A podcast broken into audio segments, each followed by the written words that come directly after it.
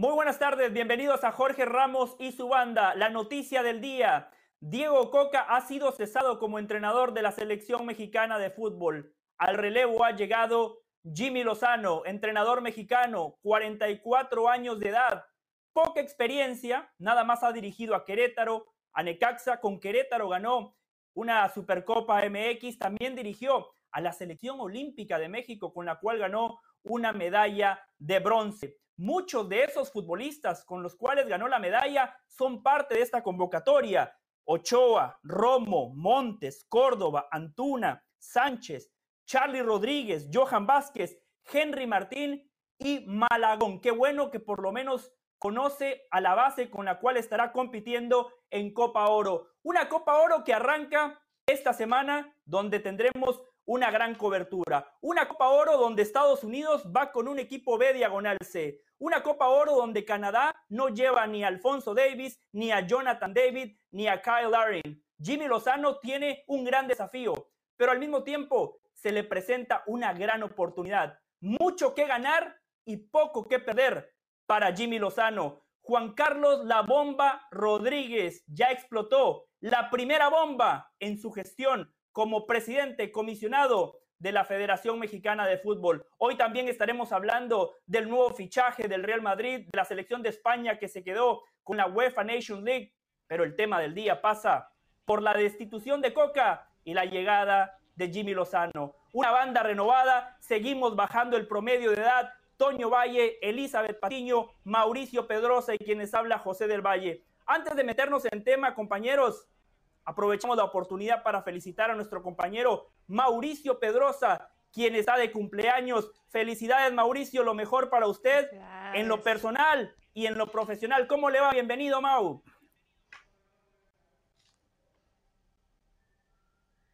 Em,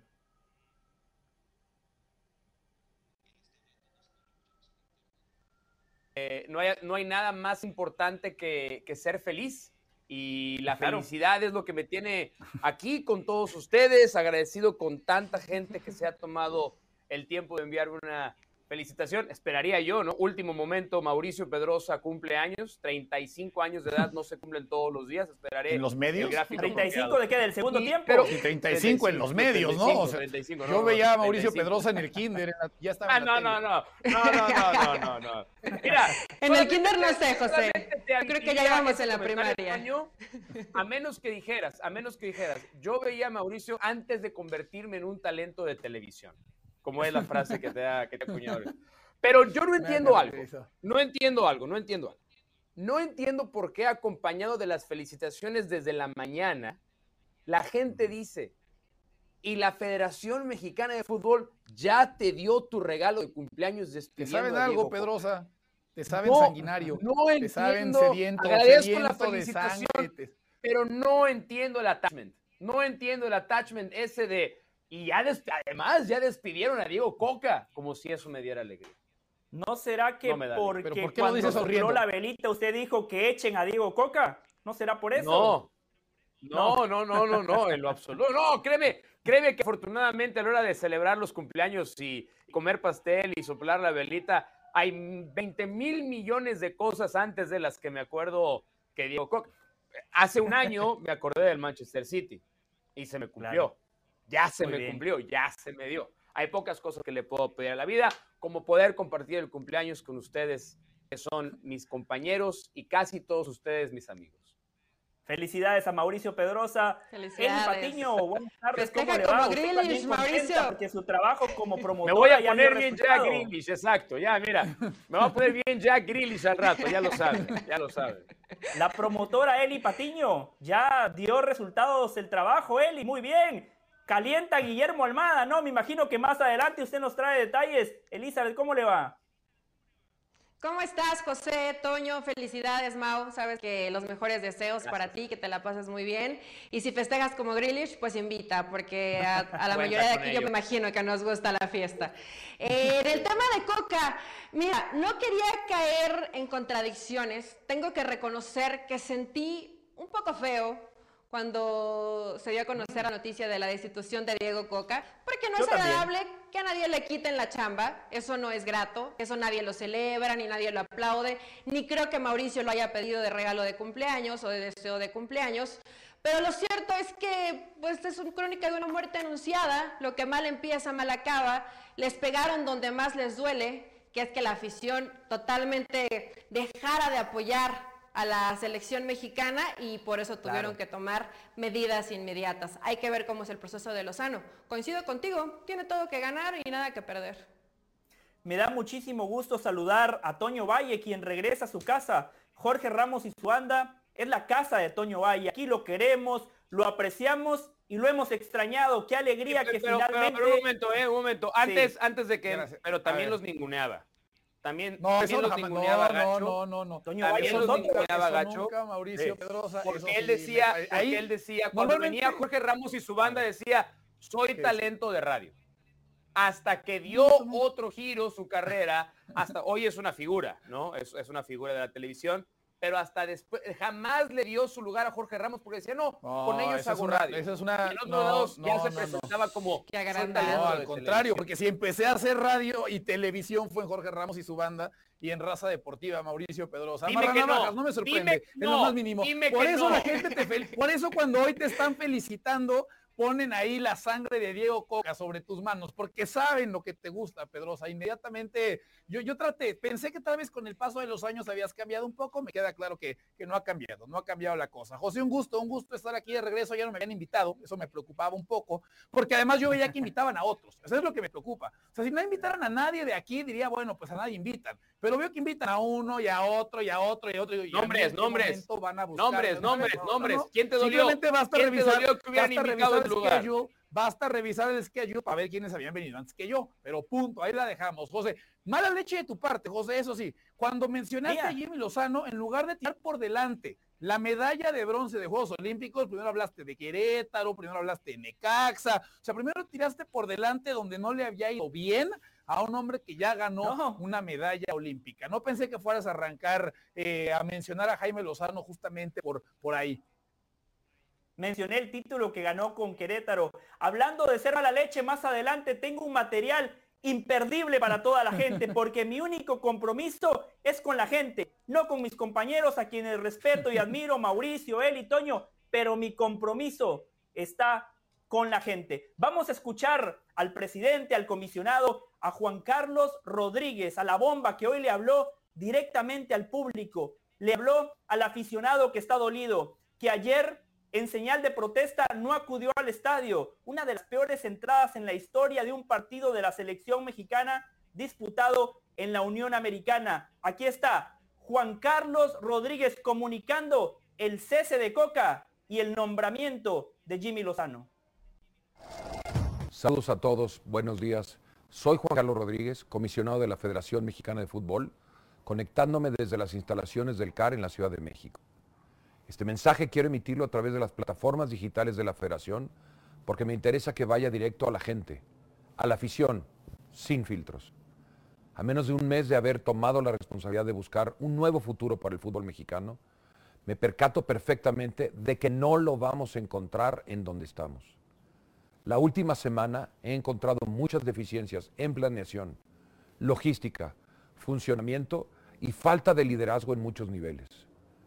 Un partido contra Estados Unidos se puede perder. Siempre existe ese riesgo porque esto es fútbol y el triunfo se va de un lado o del otro. Lo que no se puede aceptar es la forma en la que sucedió. Se renunció a ganar desde el primer momento con decisiones de logística que friccionaron al grupo. Al final, no se perdió solamente el partido, también se perdió la capacidad de reacción, el liderazgo dentro y fuera del campo, el control emocional y el sentido de portar con profesionalismo, una camiseta con la que al menos esta vez nadie se sintió representado. No quiero ni pensar que hubo jugadores, como se dijo, que querían bajarse del barco antes de iniciar la copa. No me imagino que en la sección hay elementos que hayan olvidado lo que hay atrás de ellos. Gente que vendió su coche o hipotecó su casa para acompañarlos a Qatar. Personas que manejan cientos de kilómetros para llegar a cualquier estadio con tal de verlos jugar el partido que sea.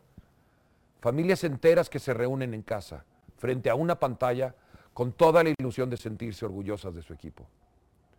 Esta etapa ha sido viciada por el desorden en la toma de decisiones, por la falta de procesos, rigor y transparencia en los nombramientos, y por una tormenta perfecta, por las malas costumbres que vamos arrastrando de tantos años. Lo natural sería esperar a que terminara la Copa de Oro, pero hoy ya no tenemos tiempo que perder. Así que les comunico que he tomado la decisión de dar por terminado el contrato de Diego Martín Coca y los integrantes de su cuerpo técnico. Igualmente, le doy las gracias a Rodrigo Álvarez de Parga. No tengo duda de que todos ellos son profesionales. La falta de proceso, las formas y la atmósfera imperante no les ayudaron y es imposible concederles el tiempo que en otras circunstancias sería prudente. A 35 meses y medio del arranque de la Copa del Mundo en nuestra casa, tomé la decisión de nombrar a Jaime Lozano como director técnico interino para que haga frente a la Copa Oro. Le agradezco por aceptar dirigir al equipo de aquí al final de este torneo. Los jugadores te conocen y te quieren bien, Jaime. Varios de ellos formaron parte del proceso olímpico de Tokio. De corazón, gracias Jimmy, a ti y a tu equipo de trabajo por venir a apoyar a México en medio de esta crisis. A los dueños de los equipos con los que he tenido reuniones personales durante las últimas semanas, les quiero decir algo muy importante. Sé de su entusiasmo, de su inversión para que el fútbol en México sea posible, pero eso, eso ya no es suficiente. El fútbol es más que un negocio. Es un patrimonio que también pertenece a la afición y todos, todos le hemos fallado. No solo ahora, sino desde hace mucho tiempo. Necesitamos una nueva forma de relacionarnos, de ver todos hacia, hacia adelante en el mismo lado y de preservar lo más sagrado que es la credibilidad de la afición, hoy enojada y profundamente lastimada por el fútbol. Razones les sobran, respuestas les faltan. Hoy los responsables somos todos, los dueños, los ejecutivos, los entrenadores, los jugadores. Le hemos fallado a la afición, a la que quiero decirle a los ojos que volveremos a representarla como se merece, que vamos a trabajar en los escritorios tanto como en la cancha, que no vamos a dejar sin revisar ningún área de juego y ningún área de planeación. Cada quien en lo que nos toca. No permitiremos olvidar lo que es vestir la camiseta de la selección nacional. Muchas, muchas gracias. Juan Carlos Rodríguez, empático con la afición mexicana, mostrando liderazgo, diciéndonos la decisión la tomé yo, yo eché a Diego Coca, yo estoy poniendo a Jimmy Lozano como entrenador para Copa Oro, recordándole a los dueños que si bien la selección mexicana es un negocio, es un patrimonio para el ciudadano mexicano porque el fútbol en México es muy importante. Sigue siendo el deporte número uno, el deporte que mueve masas, el deporte más pasional para los mexicanos. Una selección mexicana quizás atraviesa el peor momento de su historia o al menos de la época moderna, el peor momento sin lugar a dudas. Dentro de la cancha los resultados no se están dando. Estados Unidos ya los ha superado, los ha dejado atrás. Este fin de semana Estados Unidos ratificó que es el nuevo gigante de la zona.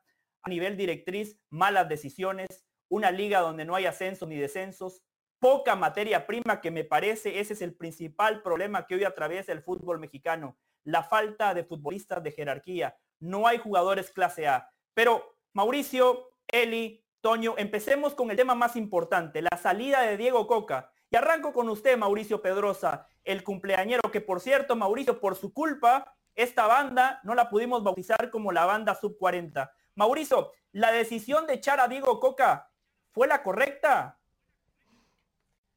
Eh, sí, sí fue la correcta. Para, por, cierto, quiero agradecer a toda la gente que el viernes, viernes, como eso de las 7 de la tarde, tiempo del este, había dicho, oiga, qué edición de Jorge Ramos y su banda se Nunca había recibido yo ¿Ah, tantos mensajes después de una edición de Jorge Ramos y su banda. por él y Patiño, me imagino, ¿no? Y por incluso, incluso a los ejecutivos de la empresa que así lo manifestaron también mi, agradecimiento. Pero, volviendo al tema.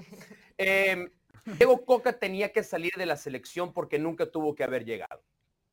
Esa es la conclusión más importante. Diego Coca tuvo que irse de la selección mexicana porque en primer lugar nunca tuvo por qué haber llegado ahí.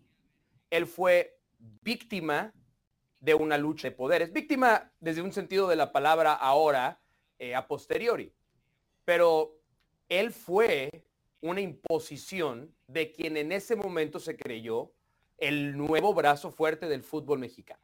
A Diego Coca lo puso Alejandro Arragorri y nadie más. Y cuando Alejandro Arragorri llevó el nombre de Diego Coca y en ese momento la coyuntura era dueños de equipo que estaban en ese momento aliados a Alejandro Arragorri, por más de que entendieran que Diego Coca no debía ser el técnico de la selección, votaron para que así, para que así fuera. El voto contra, en ese momento, Guillermo Almada, no fue un voto contra Guillermo Almada, fue un voto contra Jesús Martínez. Y el voto a favor de Diego Coca no fue un voto por Diego Coca, fue un voto por Alejandro Arragorri. Lo que mal empieza, mal acaba. Y esto empezó muy mal. Y yo después de escuchar al... Me, me voy a tardar en acostumbrarme a decirle comisionado, pero pues es su título ahora. El comisionado de la Federación Mexicana de Fútbol. Algo que me queda clarísimo es, los jugadores tuvieron que ver en el despido de Diego Coca esta decisión. ¿Cómo le hicieron yo no la cama? entiendo. Yo no, no, escúchame, escúchame. Esta decisión ah. yo no la entiendo sin haber sido palomeada por Guillermo Ochoa, sin haber sido palomeada por Edson Álvarez, sin haber sido palomeada, pues muchos más referentes de la selección no hay, pero quiero decir... ya no hay más, Mau, son esos dos Martín, de contar. Quiero decir César ya, tan rápido adquirió ese estatus. Chávez. Quiero decir. César, Montes, después de lo que hizo contra Estados Unidos, tiene la cara como para poder. Pero, pero, pero, pero más, pero, pero es que sí creo que es significativo. No nos engañemos. Ya termino, ¿eh? Pero sí creo que es importante dejar en claro por qué es esta la decisión correcta. Es por, lo, por todo lo que dice la bomba, hizo alusión al tema logístico. ¿A qué se refiere con eso? A que los jugadores odiaron que los hubieran mandado a 40 minutos de Las Vegas y que tuvieran que manejar una hora de ida, una hora de regreso a entrenar. A eso se refiere con errores logísticos, eso fue lo que pasó. Y adentro del club. Es agregarle al problema principal. Es agregarle, es, agregarle, es agregarle. Más pero, pero ahí te va lo más importante en donde creo que los jugadores influyeron. No pasa nada. Estoy de acuerdo, estoy de acuerdo. Pero donde yo creo que esto reventó con los jugadores fue cuando dice la bomba, la manera de jugar. Salieron a no perder. Y eso los jugadores se lo echaron en cara a Diego Coca. Ah, Esto no pasa también falta, sin el palomeo de los jugadores.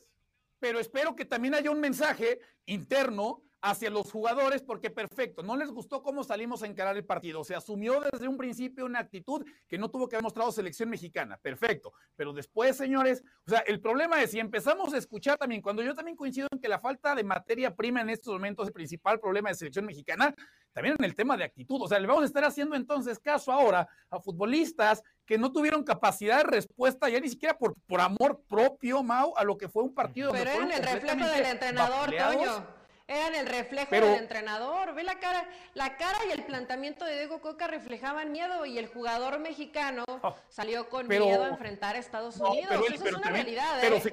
y, no hay por qué Pero el liderazgo también, ¿dónde aparece ese liderazgo? Entonces somos buenos para ir a hablar con el comisionado, ¿no? Para que no nos está gustando lo que está pasando. y, y, en la cancha donde aparece, ¿no? Porque si la manera, o sea, si, si, si el técnico no me transmite y yo no soy capaz de transmitirle por mí mismo a mis compañeros, yo persona de experiencia, persona que aparentemente, ¿no? También soy un jugador importante en selección. Si yo necesito que el técnico me grite, que el técnico muestre cara de que está viviendo el partido con intensidad, para yo mostrar intensidad, pues entonces estamos en problemas, ¿no? Entonces hay que traer a alguien que esté gritando y, esté haciendo en todo momento no es culpa del jugador, Toño, todo lo que se todo lo que se generó alrededor y mira que yo creo que tienen gran responsabilidad.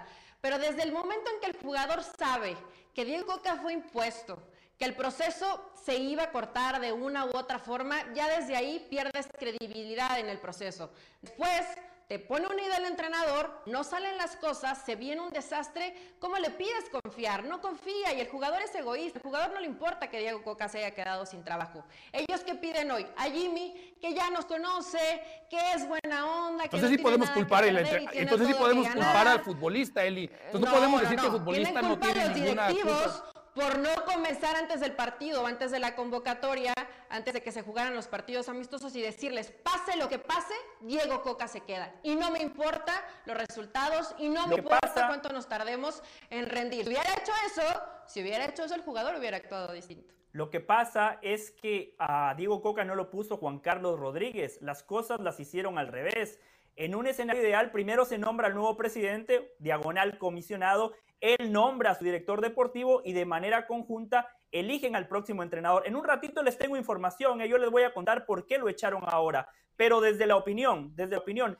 A mí me parece una locura, una aberración que después de siete partidos los directivos del fútbol mexicano nuevamente le hagan creer a la gente que el culpable es el entrenador. Diego Coca dirigió nada más siete partidos. El problema no es el técnico. El panorama no podía ser más claro. Ah, Estados pero Unidos es uno de los problemas, José. Sí es uno de los problemas. Perfecto. Es uno de los problemas. Tiene su cuota de responsabilidad. Coincido, Toño. Me parece que el planteamiento contra Estados Unidos no fue el mejor. Pero el panorama no podía ser más claro cuando Estados Unidos te gana el partido con el interino del interino. El fútbol pasa por los futbolistas y en ese punto coincido con usted, Toño. Pulisic, Pulisic, que viene de dar una temporada horrible en el fútbol europeo, se puso la camiseta de Estados Unidos y contra México ¿Y a quién, ¿y a quién le hizo mal partido? A Jorge Sánchez, que tuvo una temporada horrible en el fútbol europeo también. A ver, José. son Álvarez que cerró terrible la temporada en Holanda. Te estás yendo de lado. Te estás, te estás yendo de lado. Te estás yendo de lado, José. No, no, no, no me voy de lado. No, sí, sí. No, no, no, no, sí, sí, sí te estás yendo de lado. Ahí te da por qué. No. Gente como tú, que desde el principio tiró veneno para echar a Diego Coca, ¿no? Porque tú comenzaste a tirar tu veneno desde antes del partido contra Estados Unidos. Lo sabes. tú, aquí, tú aquí le hiciste la pregunta. Pero bueno, tú aquí le hiciste la pregunta a Mauricio Imay de que si se iba a ir, ¿no? O sea, tú, tú ya estabas tirando. al final se fue. Al final, lo cual está bien. no, es una crítica. No, no es una crítica hacia ti. Al contrario, eres un visionario. No eres, eres un visionario. No, eso no era periodismo. Eres, eres un visionario, lo hiciste muy bien. No, lo hiciste, no, se te estoy felicitando. Lo hiciste, lo hiciste muy bien, muy, muy bien. Pero el problema es este. La última vez, de nada, la última vez que la selección mexicana aguantó de más a un entrenador que era obvio que no iba a dar mejores resultados, México se quedó fuera de, la Copa Siete del Mundo partidos es aguantar lo demás. Al Tata Martino, Siete partidos es aguantar lo no demás. Mejoría, José. Tampoco es que veas una mejoría si partido tras entiende, partido, como para Si alguien entiende un dedo de fútbol, un dedo, ¿eh? Si alguien entiende un dedo de fútbol, se daba cuenta que pudo haber tenido 20 partidos Diego Coca y la selección no iba a andar. No había mejoría, José. O sea, acá, acá bueno, tú, tú, tú, quieres tener olfato, ¿no? Quieres tener olfato. Bueno, una locura. Periodístico. El, el, el, olfato futbolístico. Bueno, a ver, a Eli le daba la misma impresión, a Toño le daba la misma impresión, a mí me daba la misma impresión. A lo mejor estamos tres equivocados y el único que no está equivocado aquí eres tú. Tal vez. O sea, por un pero partido. Sí creo, o sea, sí creo que en términos partido, generales para todos era muy obvio. Lo perdió y lo echamos. Para, no, es, que no fue nada más el partido contra Estados Unidos.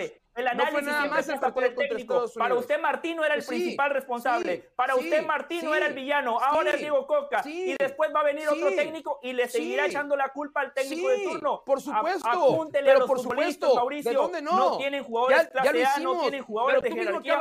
Antes les alcanzaba para por lo menos dominar la CONCACAF, que es el tercer mundo del fútbol ahora no les alcanza ni para eso. Está empezando a salir humo de las orejas. Relájate tantito. Relájate. No, yo estoy muy tranquilo. Yo estoy muy relajado. Este es, ¿Puedo seguir? un modo tranquilo. ¿Puedo seguir o no puedo seguir? Yo no lo interrumpí, ¿eh? yo estaba hablando y usted vino y me interrumpió, pero siga, dele. ¿Puedo seguir? Sí, pero por tu bien. Sí. ¿Puedo seguir? Sí, por supuesto. Adelante. Cuando tú dices que los futbolistas no son muy buenos, tienes razón. ¿Qué saca adelante a un grupo de futbolistas no muy buenos? El liderazgo del entrenador. El trabajo colectivo. Históricamente, es el nivel de los jugadores mexicanos, ¿eh? Ha sido la excepción. Ah, cuando de pronto no, hay. Si andamos medio en época de vacas flacas, ¿no?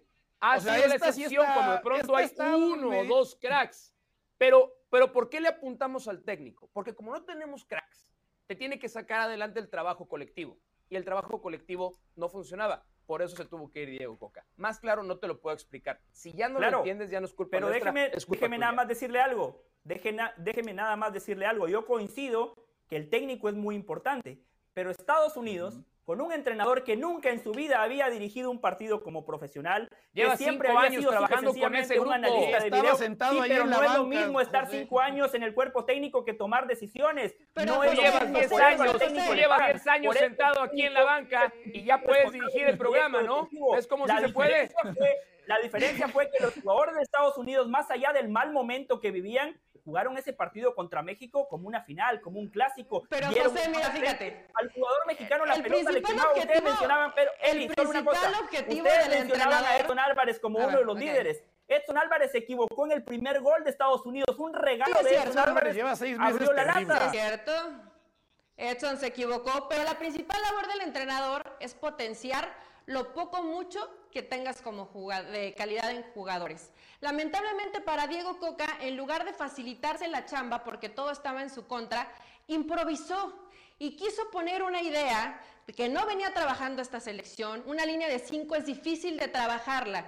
Después de esto, muy sencillo, ¿eh? porque es algo básico. ¿Crees que Diego Coca se equivocó? Por supuesto que sí. Si hubiera hecho la chamba más fácil, igual hubiera perdido contra Estados Unidos, pero no de la forma ridícula en cómo perdió.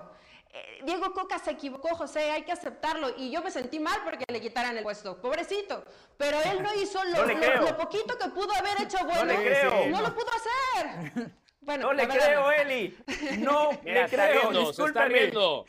Se está riendo, risa, se esa está riendo. Ahí está. El poker face de Eli Patiño, Sí, el poker face de Eli Patiño feo. necesita trabajarse. Mire, eh, Toño, poco, hace Eli, un ratito usted face. decía que el jugador muchas veces puede cambiar. Hace unos años, cuando teníamos el estudio de Jorge Ramos en Cora Gables, nos visitó Chilabert y él nos dijo, en el Mundial, Maldini mandó línea de 5. Yo agarré al grupo y le dije, muchachos, línea de 4. El técnico se enojó conmigo, pero ganamos el partido. Claro, México no tiene futbolistas con la personalidad de Chilabert. Esa es la realidad. Hacemos una pausa y volvemos con más. Que esta banda de Jorge Ramos recién inicia. Por Mauricio no le podemos decir sub 40.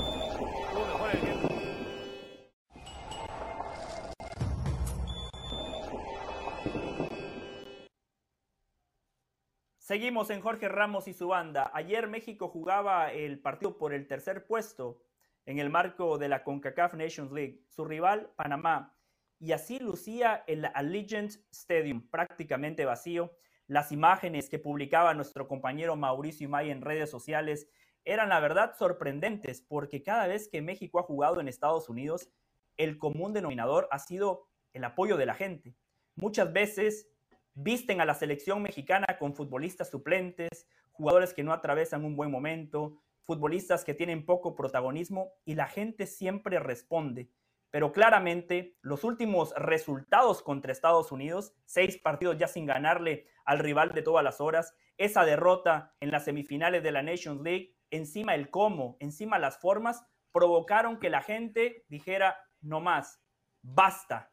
Y esto claramente es algo que el presidente, el comisionado Juan Carlos Rodríguez, lo puso en la balanza. Y él lo decía en su discurso, la selección mexicana es un negocio, pero también es un patrimonio. Ayer perdió México, ayer perdió la CONCACAF también. Yo me imagino a los directivos de la CONCACAF preguntándose, ¿qué está pasando con la gallina de los huevos de oro?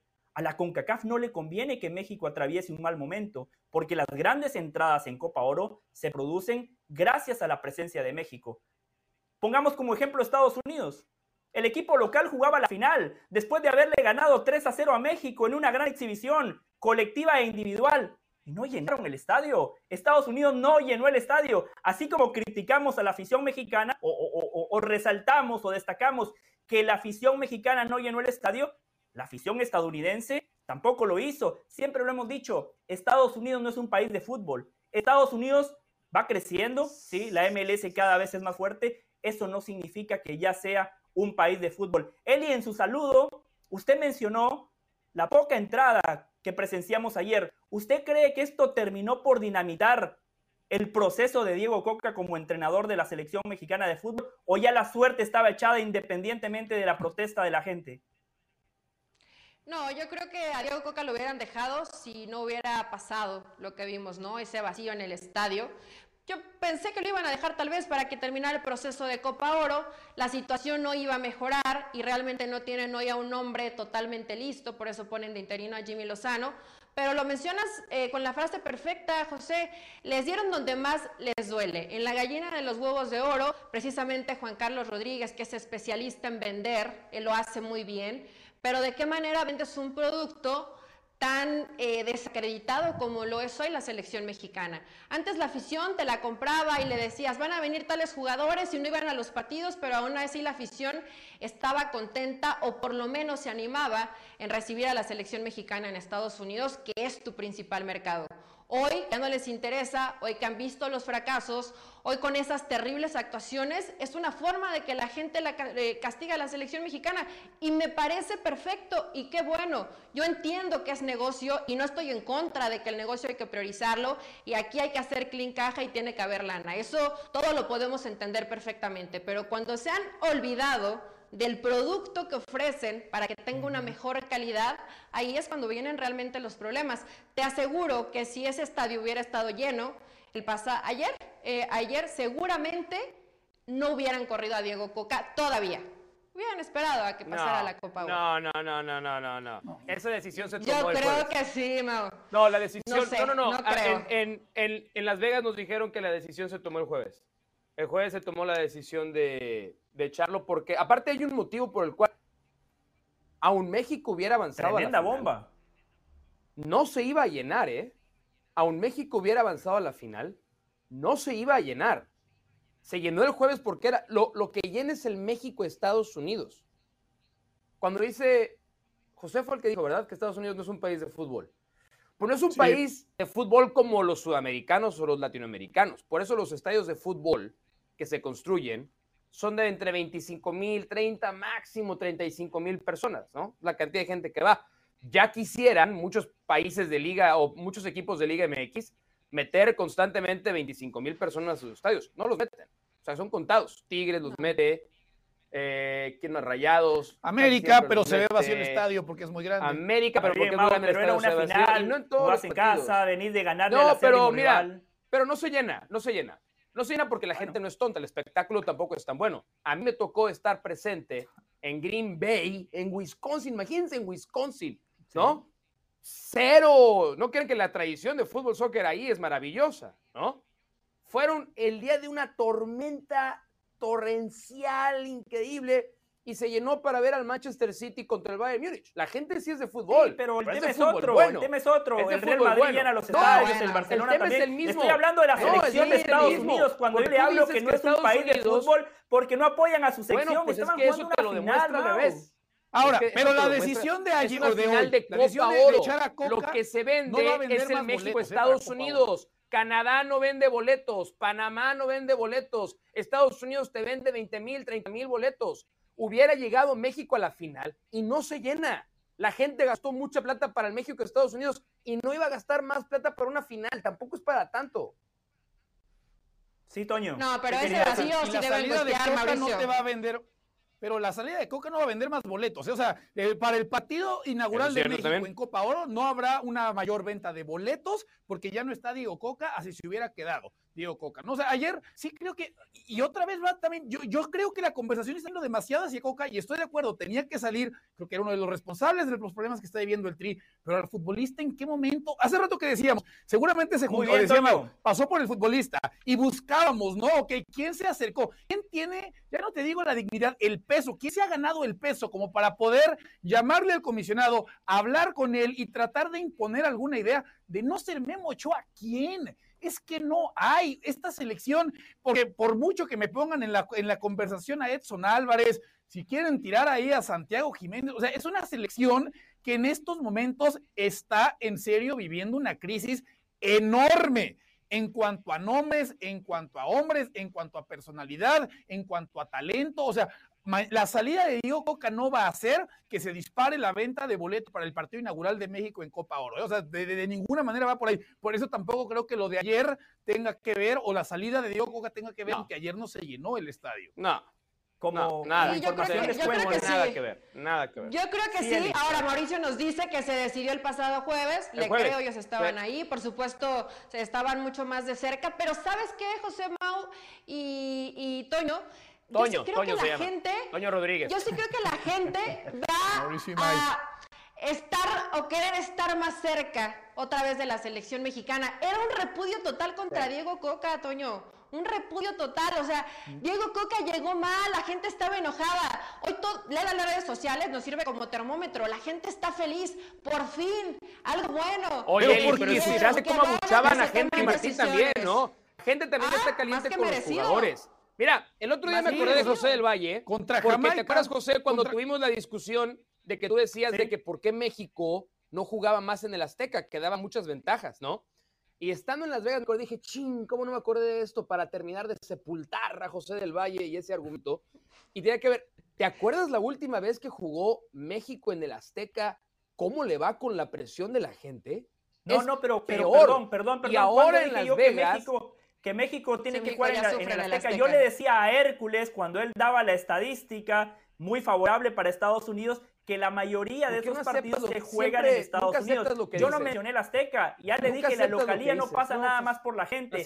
la localía pasa por el viaje, el traslado, las condiciones climatológicas. Mauricio, no ensucie la cancha, la gente, la gente de este programa, la gente que sintoniza Jorge Ramos y su banda tiene memoria, Mauricio Pedrosa. No, es, no quiera es, es muy difícil debatir con alguien que no acepta las cosas que dice en otros programas.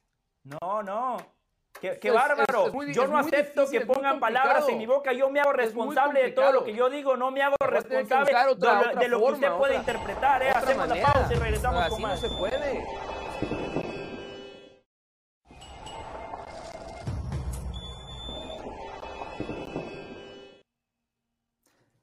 Se fue Diego Coca, llegó Jimmy Lozano. Y es momento de hablar de Jimmy.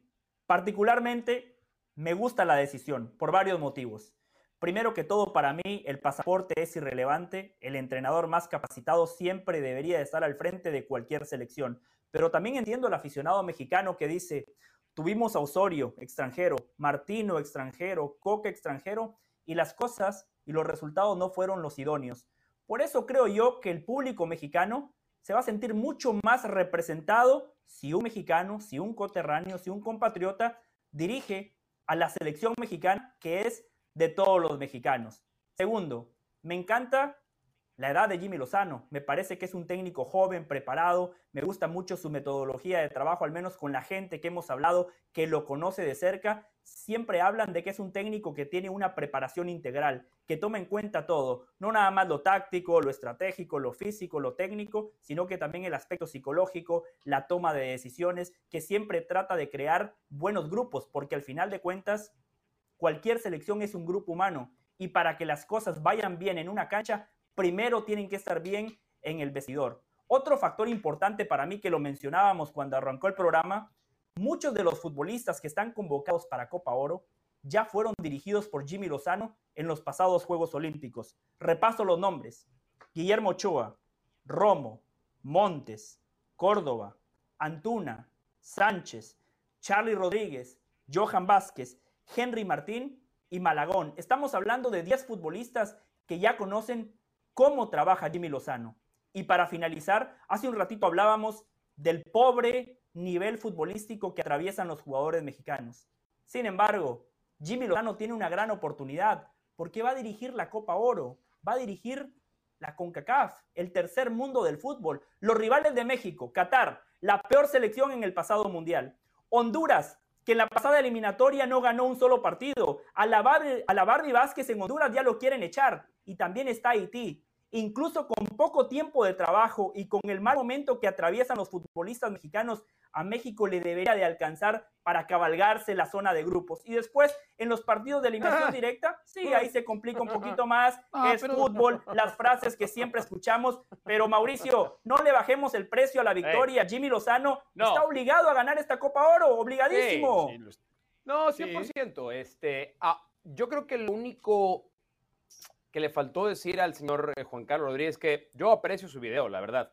Estaba leyendo a prompter, a la otra que no lea, que le salga un poquito más de corazón para, para creerle más, para, para, para, para saber que es sincero y está hablando del corazón. Es un tipo de televisión, un brilla, eso sí es en serio, brillante, brillante ejecutivo de televisión de mucho tiempo. No sé si eso terminará también por traducirse en un brillante ejecutivo de fútbol. Una cosa no depende de la otra. Porque aparte, más allá de que él es el comisionado, no presidente, comisionado, eh, yo quisiera saber, pues, ¿qué persona de fútbol fue la primera que pensó que el nombre de Jimmy Lozano era el correcto? Yo creo que también es el correcto. Yo sí creo que el técnico de la selección para el 2026 tiene que ser mexicano. Yo sigo pensando que hay un plan macabro detrás de todo esto para que el técnico de la selección en el Mundial sea Rafa Márquez. Yo, el otro día lo platicamos aquí, Roberto Gómez Junco tiraba esta teoría de que todos sabían que Diego Coca era carne de cañón. Era para que él desgastara los primeros meses, años del proceso y que cuando ya estuviera muy desgastado, ahora sí poner al que querían. Nadie se iba a imaginar que eso iba a pasar tan pronto en el proceso. Pero ahora lo que queremos saber es si a Jimmy Lozano. O sea, en esa conspiración, porque en el momento en el que se, desarrolla, se desarrolló Mau, ni siquiera había dirigido Rafa Márquez todavía. O sea, ya en, ese proceso conspiratorio, ya tenían pensado darle el tri a un hombre que nunca no, había No, no, no, pero no lo digo, no lo digo de parte de Federación. Yo, yo creo que es el plan de Rafa Márquez. Yo creo que el plan de Rafa Márquez es dirigir en la selección mexicana en el 2026. Y por eso está dirigiendo en España, y renovó un año más su contrato. Pero entre Jimmy Lozano y Rafa Márquez, yo me quedo con Jimmy Lozano. Sí, yo también me quedo con Pues eso decían de Scaloni, ¿no? Eso, eso decían de Scaloni. Sí, pero Scaloni dirigió a Messi, tenía a Messi, tenía a Lautaro, tenía, o sea, por favor. Yo creo que un Rafa Márquez. Nos estamos olvidando muchísimo del Rafa Márquez, futbolista, ¿eh? Jimmy Lozano. El factor futbolista lo estamos dejando de lado, pero, pero feo el no, día de hoy. pero es que a ver, pero, pero, pero es que Toño, yo no, Toño, eh, yo vamos no. a tu ejemplo. No, yo sé, José, yo sé. Bueno, es que él tenía Messi, tenía Lautaro. No, no, no es eh, cualquier cosa, ¿eh? No es cualquier Muy cosa, bien, no es un condicionante pero, chiquito, pero también, pero también lo había tenido el Tata Martino. Pero también lo habían tenido otros entrenadores de la selección argentina. Y hasta que llegó Sí. alguien con feeling con el jugador. Bueno, pero con Con Martino cuando mucho finales, Mau, las perdieron en penales. Les fue bien. Yo creo que el tema del feeling con el jugador a Era nivel una falla de selección es Higuaín de ganar esas básico. finales. Básico. Oh, pero no la ganaron, ¿no? Y perdieron dos finales de Copa América. No ganaron. Yo sí creo que el feeling con el jugador es básico. Pero yo quiero saber si Jimmy es interino por la Copa Oro nada más o hay escenarios en los que se puede quedar. Porque eso Bueno, no nos Juan Carlos claro Rodríguez dijo ¿no? interino. Por ejemplo, cuando Él dijo interino. Pues. Ricardo Peláez dijo interino ocho veces y Marcelo Michele Año se quedó cualquier cantidad de tiempo. José. O Eso es cierto. decir Exacto. interino no te Si garantiza. hacen Exacto, papel exacto, y son exacto, campeones exacto. Yo de por eso Copa quiero Oro, saber. A lo mejor Jimmy Lozano podría ser un candidato cuando comiencen a analizar Por eso- quién es por el técnico cuando- ideal para agarrar a la selección mexicana, ¿eh? Por, por eso Jimmy Por lo aceptó. Eli, cuando si, la a Jimmy, pregunta si a Jimmy le garantizan, tú vas a participar en la Copa Oro y te vas, yo te apuesto que Jimmy no lo hubiera agarrado porque no lo agarró antes. Ahorita seguramente sabe no que hay, con- no- posibilidades no hay que un si le va bien. plan B. No, o sea, si hubiera un claro plan B, si hubiera un nombre que uno dijera, este va a ser, entonces sabes, ¿no? Que Jimmy simplemente está ahí calentando la banca para que llegue ese plan B. Pero si ahorita decimos una, dos, tres, cada uno diga el nombre del próximo entrenador de la selección mexicana, los cuatro estoy seguro que diríamos uno distinto, porque no hay un claro plan B. La pregunta hace rato abajo decía, ¿está obligado México a ganar Copa Oro? Si está obligado Jimmy Lozano si pretende seguir en la conversación y si pretende quedarse con el puesto. Ganar la Copa Claro. Oro automáticamente lo convierte en un claro candidato, porque no hay una opción B. Y, y- y qué Sí. padre, y yo escucho a Mau decir que sea un técnico mexicano, me encantaría. ¿Quién, Mau? O sea, si, si estamos hablando de una época flaca de jugadores Ambriz. mexicanos, la de los técnicos, pero también está por la calle de la amargura. ¿eh? O sea, Ambriz. también la de los, lo de los Ambriz. entrenadores en estos momentos está viviendo Ambriz. un momento muy, Ambriz. pero muy El más capacitado en este momento es Ambris, en este momento. Nacho Ambriz, Nacho Ambriz, Sí. Nacho Ambriz. Nacho- Es Es un más, buen candidato, Nacho eh, Ambriz. yo, a mí, a mí me gustaba Guillermo Almada como candidato para dirigir el A mí me sigue gustando. para mí siempre era, para mí era Almada, Ambriz, opción 1A, 1B en cualquier orden. O sea, cualquiera de los dos creo que hubiera Yo sido. estoy con la promotora buena Yo Patiño. pondría Para mí, otro, pero, no sé si van a buscar otro argentino. A mí, a mí Almeida me parece que con mexicanos ha hecho un buen trabajo, pero no sé si van a ir por otro argentino después de cómo le ha ido a los entrenadores una buena argentinos opción. con la afición. Aunque yo creo, y espero equivocarme porque sería muy macabro pensar que actuaron así, pero yo creo que Juan Carlos Rodríguez sí sabe quién. va a tomar a la selección mexicana después de la Copa Oro.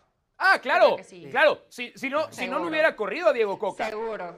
Bueno, si no, no lo hubiera corrido, les quiero ¿eh? dar algo como información. Seguro ya sabe quién como información. Y puede ser Almada. Esto no es opinión.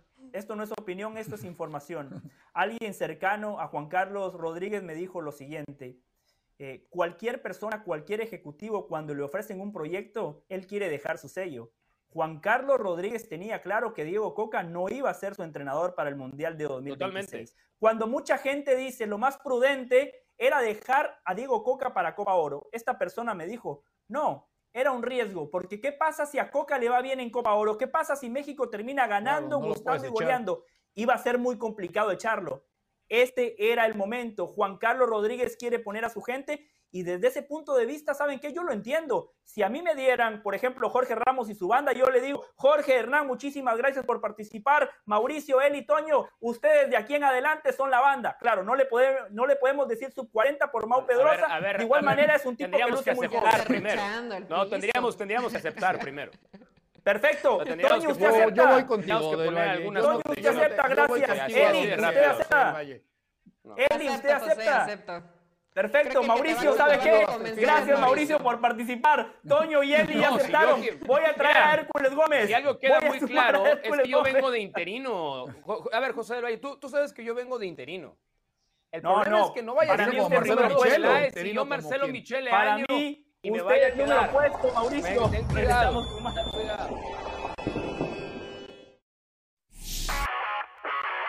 Hola, soy Sebastián Martínez Christensen y esto es Sport Center ahora. España es campeona de la UEFA Nations League tras vencer a Croacia en la gran final. Igualaron 0 a 0 en tiempo regular y el conjunto español se impuso por 6 a 5. En la definición por penales, los dirigidos por Luis de la Fuente de esta manera obtienen el quinto título de su historia y el primero en los últimos 11 años. Unai Simón bajó dos penales en la definición y fue el gran héroe de la jornada. De esta manera España logró lo que no pudo en el año 2021 con Luis Y hablamos ahora de Fórmula 1, específicamente de la escudería austríaca Red Bull, que obtiene su triunfo número 100 en su historia, luego de que Max Verstappen saliera primero en el Gran Premio de Canadá esto ocurre en la temporada número 19 de la escudería austríaca, en la carrera número 355. Red Bull ya tiene en su haber seis títulos de pilotos, tiene cinco títulos de escudería y tiene en su mayor exponente a Max Verstappen, que tiene 41 de esos 100 triunfos mexicano Sergio El Checo Pérez tiene cinco de esas victorias en su haber. Finalizamos hablando de la NBA porque el jueves es un gran día, uno de los más esperados, el draft de la mejor liga del mundo, con un talento generacional como el francés Víctor Bumañama quien será elegido por los Antonio Spurs, mide 7'4, es un hombre grande que lo hace absolutamente todo, tiene rango, tiene manejo, tiene presencia defensiva,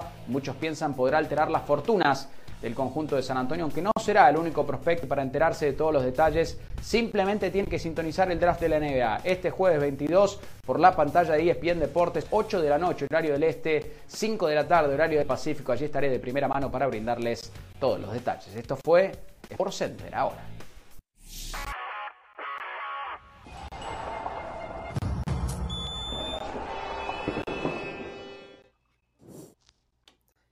Seguimos en Jorge Ramos y su banda. Ayer aquí en Estados Unidos se celebró el Día del Padre. Felicidades a todos los padres del mundo. Felicidades a mi padre, a los padres de mis compañeros. Y la CONCACAF celebra que hay un nuevo padre en la región. Estados Unidos es el nuevo gigante de la CONCACAF. Yo no lo quería aceptar, pero la verdad que a estas alturas los resultados ahí están. Son irrefutables. Ganaron por segunda ocasión el título de la CONCACAF Nations League, que a día de hoy es el torneo más importante que se disputa en la CONCACAF, porque en Copa Oro muchos equipos van con futbolistas alternativos. En Nations League van con lo mejor que tienen. Y Estados Unidos, como decíamos, ganó su segundo torneo. Además es el vigente campeón de Copa Oro. Tuvo una buena eliminatoria. En el Mundial de Qatar fue la única selección de la CONCACAF que clasificó a la siguiente ronda. Y lo más importante, tiene jugadores. Muchos de ellos, lo señalábamos la semana pasada, no atravesaban un buen momento, pero cuando los partidos se pusieron difíciles, dieron un paso al frente. Lo de Christian Pulisic fue fantástico. El tipo jugó como nunca antes lo había hecho vistiendo la camiseta de la selección nacional de los Estados Unidos. Gio Reina. En Qatar, Gio Reina decía, te voy a acusar con mi papá. En esta Nations League, Gio Reina dijo, dásela papá. Y pedía la pelota y marcó la diferencia. Balogón, quien debutó contra México como futbolista de la selección nacional de Estados Unidos en la final de ayer, marcó un golazo. Cómo pica el espacio, cómo le marca el pase a Gio Reina, después posiciona muy bien el cuerpo y define de manera fantástica. Con el interino del interino, con el suplente del suplente, sin Tyler Adams, el gran capitán, sin McKinney, sin Dest, así le ganaron a Canadá una muy buena selección que trae proceso, que con Herman llevan años trabajando, que tiene muy buenos jugadores como Alfonso Davis, como Jonathan David. La verdad que Estados Unidos de manera merecida es el vigente campeón de todos los torneos de la CONCACAF y yo como CONCACAFiano lo admito abiertamente, Estados Unidos es el nuevo padre de la CONCACAF. Toño Valle, arranco con usted porque aquí repartimos juego, aquí no somos como fútbol picante, aquí, aquí todos, todos somos iguales, Toño. ¿Es Estados Unidos el nuevo gigante? ¿Es Estados Unidos el nuevo padre de la CONCACAF? ¿O todavía no, Toño? Oh, a ver, de entrada, a mí me sigue llamando la atención la única confederación que busca siempre un padre, que busca un gigante. No sé qué complejo tenemos en esta zona, ¿no? Que estamos siempre buscando quién está a la cabeza. No imagino en la UEFA peleándose, no imagino a Conmebol peleándose.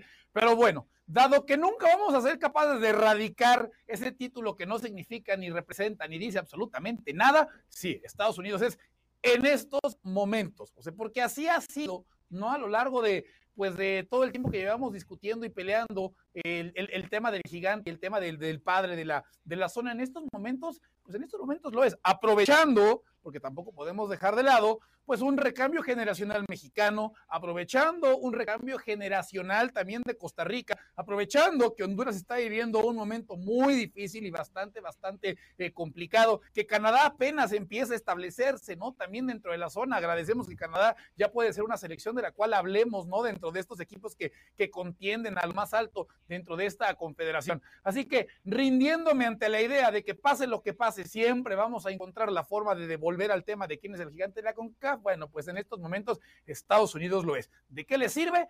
¿Quién sabe? Pero en estos momentos Estados Unidos ostenta ese título honorario. Eli, ya que Toño y yo coincidimos con que Estados Unidos es el nuevo gigante, la pregunta para usted sería, ¿por qué? ¿Qué han hecho de manera distinta al resto? ¿Cuáles son las virtudes de este proceso de la selección estadounidense?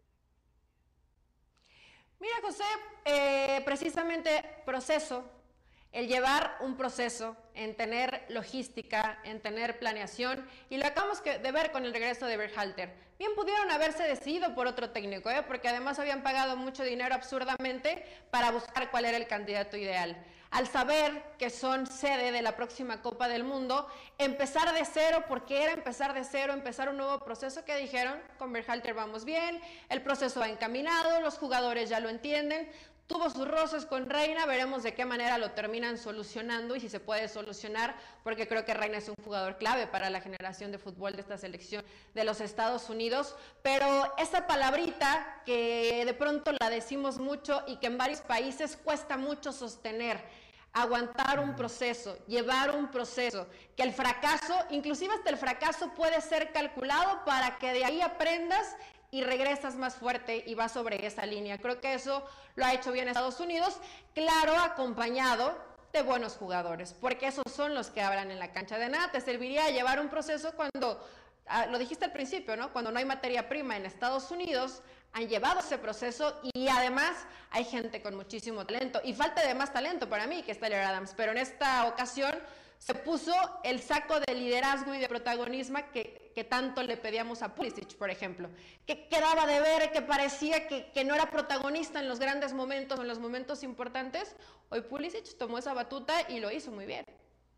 Mau, y muchas veces cuando hablamos de proceso, no pasa nada más con sostener a un técnico.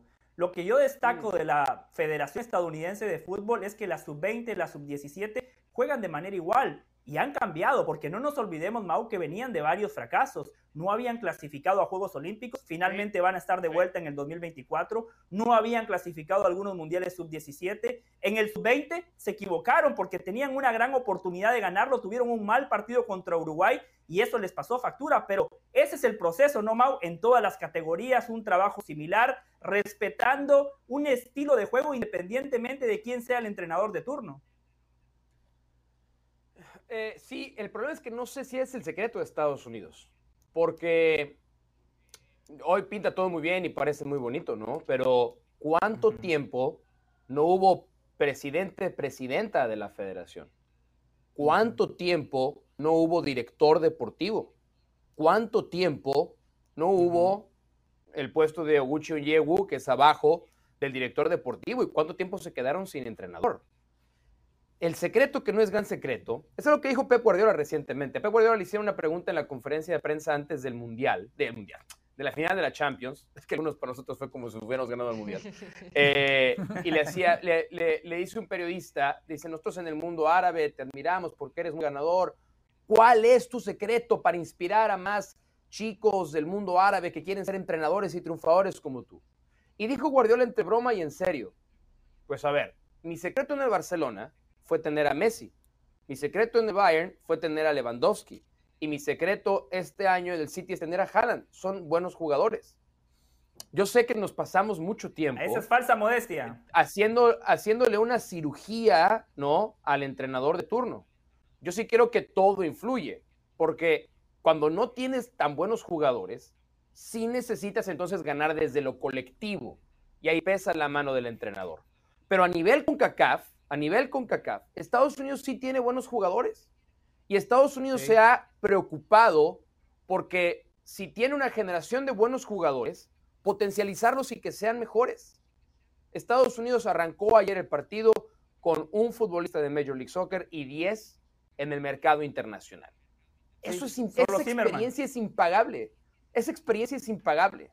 Y fíjate ahora cómo tenía la capacidad de convocar hasta 70 jugadores, 70 jugadores repartidos por el mundo.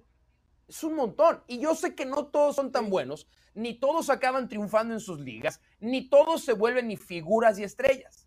Pero es otro roce, es otro tipo de día a día. Yo por eso cuando veía el tema de Kevin Álvarez pasando de Pachuca al América, es un movimiento lateral. Kevin Álvarez no va a ser mejor jugador por ir al América. Su cuenta bancaria va a tener mucho más dinero, sí, pero no se va a convertir en un mejor jugador. Y si Kevin Álvarez se hubiera ido a jugar al, al NAC Breda, ¿no? Al Excelsior o hasta al Go Ahead Eagles, es otra cultura y otra manera de entender el fútbol. Cuando tienes 70 futbolistas en tu pool que, pueden tener de Kevin Álvarez, ¿no, Mau? Esa plaza, no, no, no, no le estoy echando la culpa a Kevin Porque la oferta del NAC Breda y del Goa Eagles hubiera sido considerablemente inferior que la del América. A ver, puede llegar Kevin Álvarez y decir, yo quiero jugar en el NAC Breda. y cuando llegue con la oferta le va a decir Jesús Martínez, no, espérate. O sea, ¿en pero estoy de acuerdo, estoy de acuerdo. Ahora, ¿y, y, quién es uno para decirle aparte a Kevin Álvarez? Decirle, no, no tomes el dinero. Lo ha habido, ¿eh? Ha habido jugadores que sí han hecho hasta lo imposible por irse. Tecate Corona se fue, Alan Pulido se fue. Ya, ¿cómo les fue? Pues eso es otra cosa, ¿no? Pero, pero de que han existido esa clase de decisiones y esfuerzos individuales, son más la excepción que la regla, desafortunadamente. Pero José pregunta, ¿por qué Estados Unidos le va tan bien? Pues porque tiene a su disposición más futbolistas que su día a día es de otro nivel. Esa es la gran diferencia. y Canadá igual. Y Canadá les igual. puedo agregar un motivo más. Les puedo agregar un motivo más. Por esto que voy a decir es imperativo que México empiece a trabajar de mejor manera con sus fuerzas básicas y con los niños, porque Estados Unidos tiene una ventaja que solo Canadá la tiene. Son países de inmigrantes. Y esa es una gran ventaja. A ver, Balogun, padres nigerianos, nació en Estados Unidos. A los dos años se fue a Inglaterra. Wea, hijo del histórico. Wea, el primer futbolista no europeo en ganar un balón de oro. Pulisic, europeo. Gio Reina, hijo de Claudio Reina. Yunus Musa, sus padres son de Ghana. Y así podemos seguir haciendo un repaso. Estados Unidos, escuchen esto, en 20 años va a ser en el mundo del fútbol lo que hoy es Francia. Después veremos para qué le alcanza. Después veremos si puede ganar campeonatos del mundo como los gana Francia. Pero Francia, producto de que es un país de inmigrantes, se nutre de muchos de ellos, los forman. Encima, como Francia, Estados Unidos tiene poder adquisitivo, tiene muchísimo dinero, es un país grandísimo. Cuando Estados Unidos de una vez y por todas se convierta en un país futbolero, hoy todavía no lo es, ojo, eh, va a ser una gran potencia. Sí, Mau. Todavía le falta.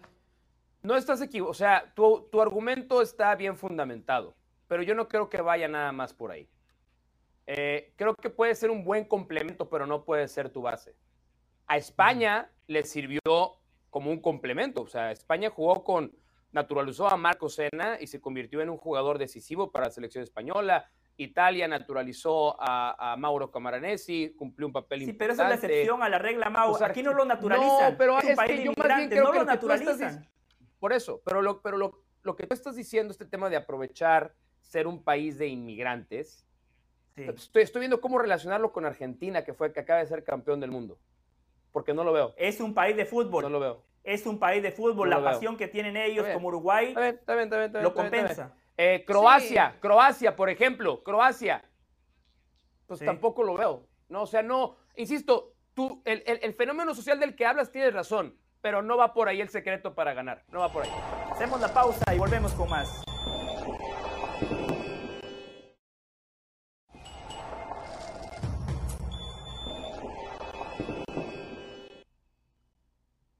Luis García, Luis García, figura de México en el Mundial de 1994, ex delantero del América, del Atlético de Madrid, entre otros.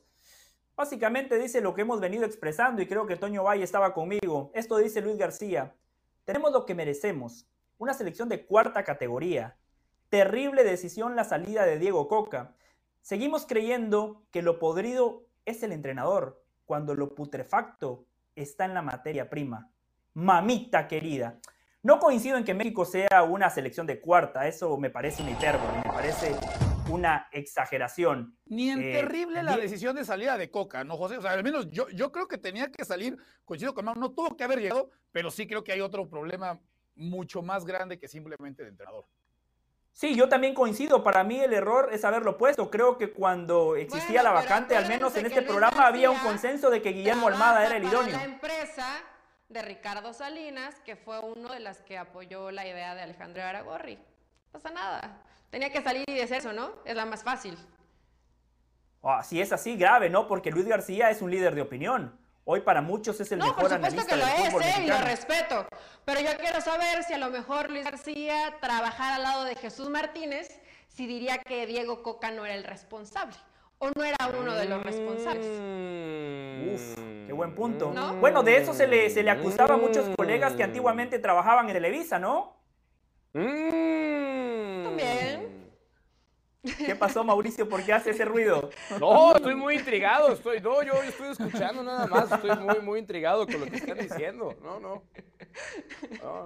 Pero, pero al final de cuentas, qué, qué malo que sea así, ¿no? Qué malo que sea así. O sea, distintos grupos, en lugar de ver cuál es lo mejor para la selección, que la selección es de todos. Hace un ratito Eli decía. Sí. Es que la selección no, es de todos, yo, justamente de esos yo sí creo que la yo sí creo que la decisión, o sea, yo, yo entiendo que se ve mal correr a un entrenador después de siete partidos. El meollo del asunto es que, pero aquí el meollo del asunto es que el jefe del entrenador, o sea, el jefe de Diego Coca, pues no fue quien lo puso ahí. Esto es totalmente normal. Pasa en todas las empresas, de verdad. No pasa nada más en el fútbol. Tú hablabas de imponer. Por eso echaron, eso es lo que me dijeron. Puso, y ahora, y ahora. El, jefe no, el, hubiera arrancado. puso, el jefe del jefe no lo puso. Porque al jefe lo corrieron también hoy, ¿eh? Claro, pero, pero hoy, hoy, hoy nos venden, hoy, hoy nos venden que los que deciden en federación son en la parte deportiva Duilio Davino y en la parte operativa Ibar Cisniega y La Bomba. ¿No?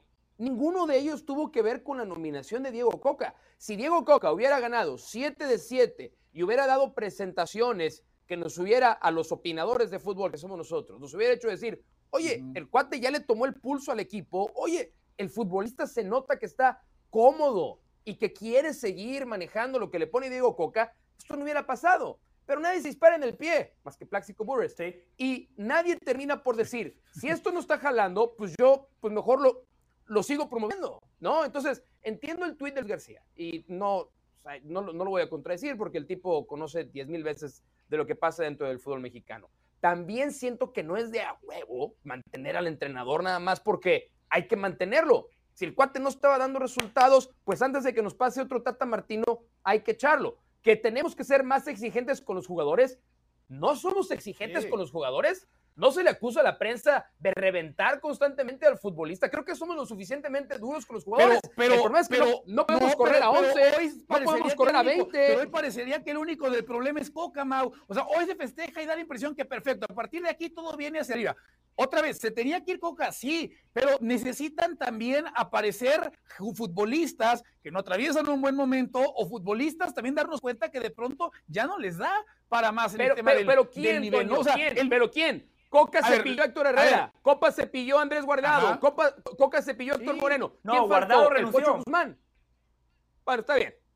No, no, no, no, no pero no te digo de los que están fuera, te, no, digo de los que están dentro. Yo, yo tampoco creo que exista un nombre en estos momentos que se lo incorporas a este grupo de selección mexicana, la cosa vaya a cambiar, ¿eh? porque no hay. Pero a los que están adentro de selección, exigirles un poco más, ¿no? O sea, lo de Edson Álvarez en general, los últimos seis meses, tanto en el Ajax como vistiendo camiseta de selección mexicana, muy por debajo del nivel. Uno ve a Jorge Sánchez y lo mismo podemos también decirlo. César Montes, ¿no? O sea, también creo que lo tenemos que Luis poner Chávez, en la, se quedó en Qatar. el mejor de México en Qatar se quedó allá. Estoy de Antuna que sigue recibiendo, recibiendo y recibiendo oportunidades, pues también me parece que lo tenemos que poner también ahí en la, en la plática, ¿no? Artea que pedía gritos, ser tomado en cuenta, que se enojó, yo ni siquiera sentí que fue el Mundial. Perfecto. Entras a jugar contra Estados Unidos y ¿qué haces? O sea, por eso también yo digo, ¿y el futbolista en qué momento le damos un, un, gramo de responsabilidad? Por eso yo espero que ese video, qué padre, por parte del comisionado, que no lo hagas público lo que le digas al futbolista, pero sí es un tema de ya se fue Coca,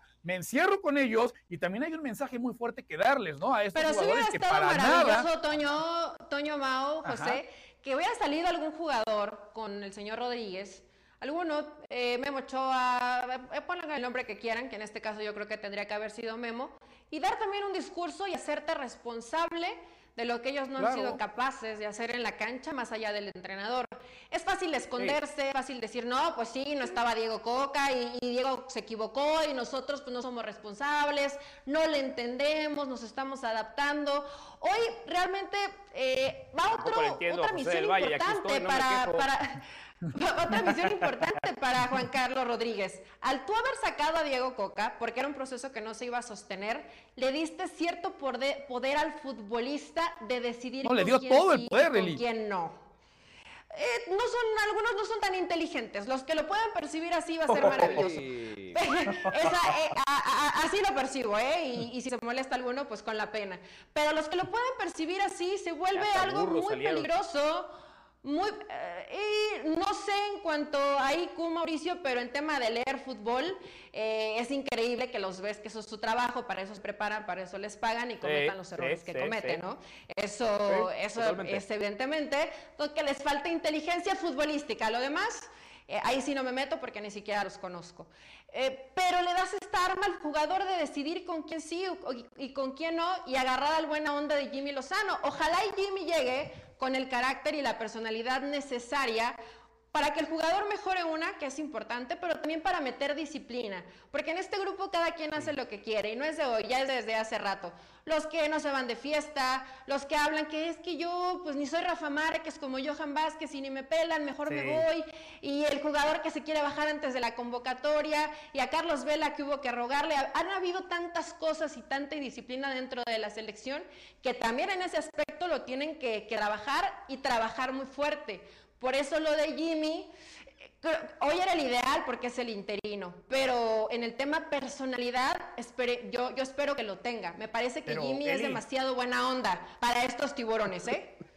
Pero... Dentro, dentro de ese contexto que usted describe, me parece que Jimmy Lozano llega fortalecido porque el futbolista no es tonto. Hoy el foco pasa con el jugador. Lo que hemos venido discutiendo, ¿no? Siempre se cambia de entrenador porque es lo más fácil. La convocatoria ya está, Copa Oro arranca el próximo sábado. José, si se va mal en Copa Oro, se va el Jimmy porque era el interino y tuvo poco tiempo de trabajo y el jugador otra vez se lava las manos. No, o sea, otra vez el jugador está bastante, bastante No, y sabes, y sabes qué más. A ver, muchos jugadores van a ir a la Copa Oro, más allá de que aprecien o quieran a Jimmy o le entiendan por haber trabajado ya muchos con ellos. Pero si tú sabes que no es el entrenador definitivo, porque muchos se juegan su continuidad de aquí al 2026 si sabes que es el entrenador definitivo de aquí al Mundial, juegas con otro tipo de mentalidad. Si es el interino, dices, ah, es el interino. O sea, él lo va a acabar decidiendo si continúo o no continúo. Pero también el hecho de que haya pasado lo que se filtró, que Johan Vázquez y Gerardo Arteaga, que aparentemente son los dos nombres que habían dicho no voy a Copa Oro ni de chiste, ni de chiste, que también pues como los culpas, ¿verdad? Pero tampoco es la primera vez que pasa. No es la primera vez que pasa que futbolistas después de un torneo, de un verano, de seis semanas de... Y jugadores que habían obtenido más, Mau. Claro, claro, porque la otra vez porque, era... Perdón, ¿quién es Arteaga quién es Johan Vázquez en estos momentos en selección? Eh. Si se quieren yo ir, se vayan. con Johan Vázquez, ¿eh? yo, yo con Johan Vázquez ahí sí empatizo un poquito. O sea, porque aparte ves cómo juegan los demás. Ves, ves jugar a Israel Reyes, ¿no? Tú eres Johan Vázquez. No, por eso, pero. Y ves si, a Israel Reyes. Pero si no le da para ser titular por encima de él, también es algo de baja, de Vázquez. Madre mía. Sí. Yo por algo no empatizo Johan con, es más jugador que con Johan Vázquez. Mucho más. Lo que hablábamos hace un ratito, si México no es un país de inmigrantes, ¿cómo se compensa eso? Con sentido de pertenencia, con pasión por la camiseta, con luchar por un puesto, no de sacar la banderita blanca y, ah, el entrenador de turno no me pone, ¿saben qué? Me voy a bajar de la selección. No, no, no, al contrario, hay que enseñarle al jugador mexicano que la selección está por encima de todo. Vamos a hacer la pausa, en un ratito tengo un material imperdible, material imperdible, lo voy a compartir con mis compañeros de la banda.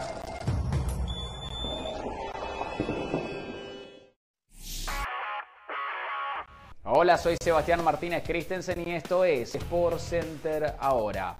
La selección de Panamá Sub-23 es campeona del torneo. Morir reveló tras golear en la gran final a México por 4 a 1. Dominio absoluto de principio a fin por parte de la selección canalera. De esta manera Panamá consigue el primer título de su historia en este torneo en apenas su segunda participación. Hay que recordar que México ganó este torneo en una sola ocasión en el año 2012, cuando eran dirigidos por Luis Fernando Tena.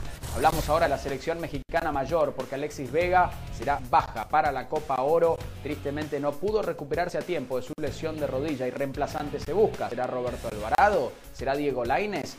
Coca entregará la lista definitiva de 23 jugadores que van a disputar el torneo continental este día martes. Finalizamos hablando de la NBA porque este jueves se vienen unos días más esperados del año. El draft de la mejor liga del mundo con un talento generacional como Víctor Wembanyama,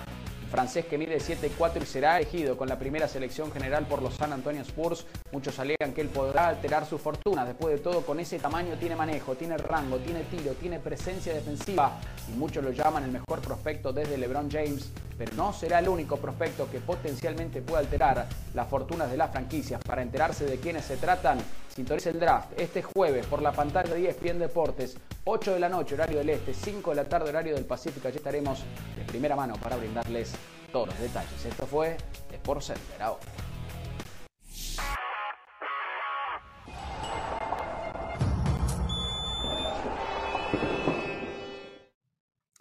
Estamos de regreso en Jorge Ramos y su banda. Hay una gran diferencia entre la opinión y la información. Particularmente me duele muchísimo cuando mis compañeros de la banda, a quienes admiro y respeto, por quienes siento un cariño especial, me tachan de mala leche. Pero mis compañeros no han entendido que aquí el único compromiso que tenemos nosotros es con la gente. Compañeros, hay que tener olfato periodístico, hay que estar adelante de la jugada, hay que ser proactivos y no nada más reactivos. Esto pasaba el viernes 9 de junio aquí en Jorge Ramos y su banda. Afortunadamente, el tiempo nos pone a todos en nuestro lugar. Mauricio, si a Coca le va mal este verano, ¿quién va a ser el técnico de México de cara Pero qué bárbaro, qué bárbaro. Parece que están deseando que eso ocurra. ¿eh? Una pregunta. Sí, me, me, parece que eso, me parece que esa es una pregunta muy mala leche, don José. Este, sí, primero duda, dejemos que empiece, que empiece el verano, ¿no? Que empiece el verano. Eh, Mauricio, Bueno, perdón, tenemos que ir, ya, que, ya que no le Sí. gustó mi pregunta, tengo otra porque me escribe alguien que maneja eh, información muy buena, quien le mando un abrazo, que está en sintonía desde México.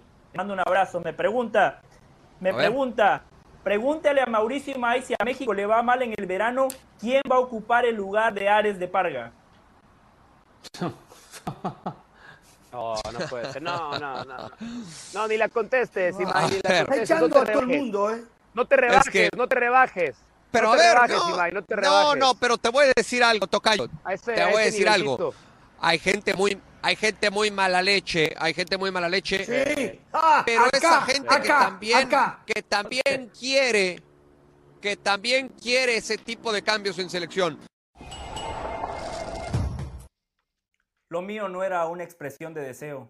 Yo no le deseo el mal a nadie. Yo tengo claro que en Latinoamérica muere más gente de envidia que de cáncer. No es mi caso. Yo trabajo y rezo para que me vaya bien a mí, no para que le vaya mal a usted. Jorge Ramos, lo mío no era una expresión de deseo. Mauricio Pedrosa, lo mío no era ser mala leche. Qué Yo le hice una gran pregunta a Mauricio frase. Imay y usted dijo, Qué Mauricio, frase no te rebajes, fea. no te rebajes. bien, Afortunadamente, Eli Patiño y Toño, Toño Valle. Ah, perdón, Toño. Valle también me trató de mala leche en este programa. Sí. Eli Patiño es la ¿sabes qué es única compañera que tiene olfato No, periodístico. lo, lo, lo peor Es de que todo es que te has vuelto en un mandadero de alguien. O sea, todo, todo lo que le dijiste a Imai fue que alguien, ¿no? O sea, te, te volviste en la bocina de alguien. En vez de Las decir, yo estoy convencido que esto va a Las pasar. fuentes, Mauricio. dice, Oye, dice alguien, dice alguien que te pregunte. O sea, te convertiste en, un, en una bocina. Eres una no, bocina, fuente, José del Mauricio. Valle. Era Eres una bocina de alguien Fuente más. Tienes razón, el mala leche no eres tú. que es alguien más que te usa. Fuiste usado por alguien para esparcir Todo veneno. ¿Qué? Es todavía Y más ahorita la actuación, aparte, Si aparte hubiera la sido- actuación de si hubiera José del Valle me está de pareciendo Sí, lamentable Sí, sí, ahorita. sí. Le puso. o sea, sí, sí, además, sí, aparte le quiere poner histrionismo. No, importa. no, no, no, no. Sí, sí, Sí, sí, o sea, sí, sí. lo peor de todo es que ahora hay que saber, ahora hay que saber quién, quién está hablando por José del Valle. Porque ya cuando, No, cuando, no le cuando puedo José decir. hable, yo voy a estar pensando que alguien más está hablando por él. Te convertiste No, en la bocina pero- de alguien, mala leche, José del Ahora, Valle. la, la- y lo la acabas de maldad, admitir la maldad sigue siendo de José o la maldad viene de ¡Qué quien- triste! o la maldad viene de la fuente, No, Mau. de alguien O sea, más. La maldad es- No, no, no. De la o sea, fuente. de- No, no es de José. Yo no no, sé. nos ha quedado que la maldad no es de José, es de alguien No más. sé, ya lo está que lo utiliza como dominando. bocina para esparcir ese daño. Qué triste. No, no, no, perdóneme, triste, perdóneme, triste. pero Todavía hay a ver, bondad en ti que del ustedes, perdón, ustedes son periodistas. Estoy muy bondad decepcionado. vamos a Ustedes son respetar. Muy periodistas. decepcionado, muy decepcionado. Ustedes muy saben que uno triste, tiene que consultar triste. fuentes. Ustedes saben que uno Qué tiene que estar en comunicación constante con la gente que está cerca de las personas de pantalón largo. A mí no me utilizaron. Todo lo contrario, agradezco que me hayan dado esa información y por respeto a mi fuente, nada más pregunté ese día, ni siquiera opiné. Tenía más información, pero me dijeron, José, todavía no. Todo a su tiempo, por respeto Ah, a te la la fuente. guardaste. Eso es periodismo Te guardaste 101. información. Periodismo Peor todavía, 101. te guardaste Claro. información. Periodismo o sea, tenías la información en tus manos Yo tengo que de proteger a mi fuente. que tienes Yo no responsabilidad puedo, con la yo gente no puedo y no la dar información. compartir. No, Yo no puedo no. dar información que no. todavía no me han dado la luz verde para emitirla, Mauricio. Eso usted lo sabe. Ah. Usted O sea, perfectamente ¿alguien lo más sabe. te tiene que dar luz verde para compartir información? ¿A No, no, quién no. te La fuente. No, acabas de decir, fuente- acabas de decirlo, acabas de fuente- decir. No, no, no, la fuente dice. Tus La fuente me dice, José, puedes de decir esto.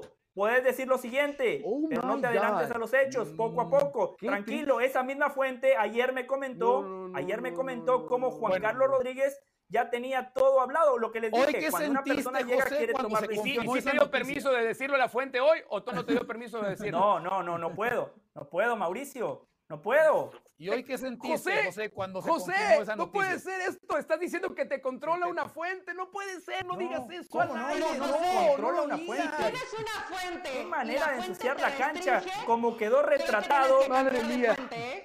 Madre mía, qué decepción. Eso, perdón, Qué decepción. Eso es ser mala leche. Lo que está haciendo el Ah. señor Mauricio Pedrosa es ser mala leche. Claro, porque le dijo a. Mauricio sabemos, no te rebajes, ya es mala leche, no le respondas. Y hoy, Diego que está sin trabajo, hoy Ares de Parga está sin Ah. trabajo, en lugar de mostrar un poquito de humildad y decir, José, qué, terrible. buenas fuentes tenés, gran terrible, periodismo, qué terrible. bien No, José, no, no, no, no, siempre no, por no, delante no, no, no, no. Qué No, no, bárbaro, no. Mauricio, Buena fuente, me duele, buena me fuente duele hubiera sido si muchísimo. tú hubieras hecho el breaking news. Buena fuente hubiera sido si tú hubieras el breaking news lo hizo Elizabeth Patiño. El breaking news fue de Elizabeth Patiño el viernes. Felicidades a él. Ella lo dijo. ¿Cuál buena fuente? Si la fuente te está diciendo que, pero si la fuente te controla, José. Qué No, terrible. perdón. Felicidades a Eli. Patiño. Elizabeth, felicidades y el breaking news fue tuyo. Felicidades, yo no soy mala leche. Porque si la fuente te restringe el, lugar, la hora, el día en que digas lo que ellos te pueden pasar como información, pues la fuente está mal. La fuente está mal. Eh, a mí no me. acá, la nota de la mala leche la comenzaste tú. A mí no me embarres en tu mala leche. Yo después dije que creía que Diego Coca tendría Perdón, fue Mauricio quien la embarró, ¿eh? Fue Mauricio quien la embarró. Se está rompiendo fue Mauricio quien la embarró. Qué bárbaro. Qué bárbaro. Ahí llevamos dos horas nosotros, además. José, José, ni Diego Coca tenía tan poco control del grupo como tú. Estás perdiendo el grupo. Ni Diego Coca tenía tan poco control del grupo como tú. 0-1. Este segmento se lo voy a enviar a todos los estudiantes de periodismo. El respeto a la fuente. Que lo que Hacemos no hay que una pausa y regresamos con mucho más. con José del Valle y los mala leche de la banda. 40 ¿Quién, ¿Quién está mandando el corte? ¿José o la fuente? José o la fuente. ¿Quién manda el corte? José o la fuente.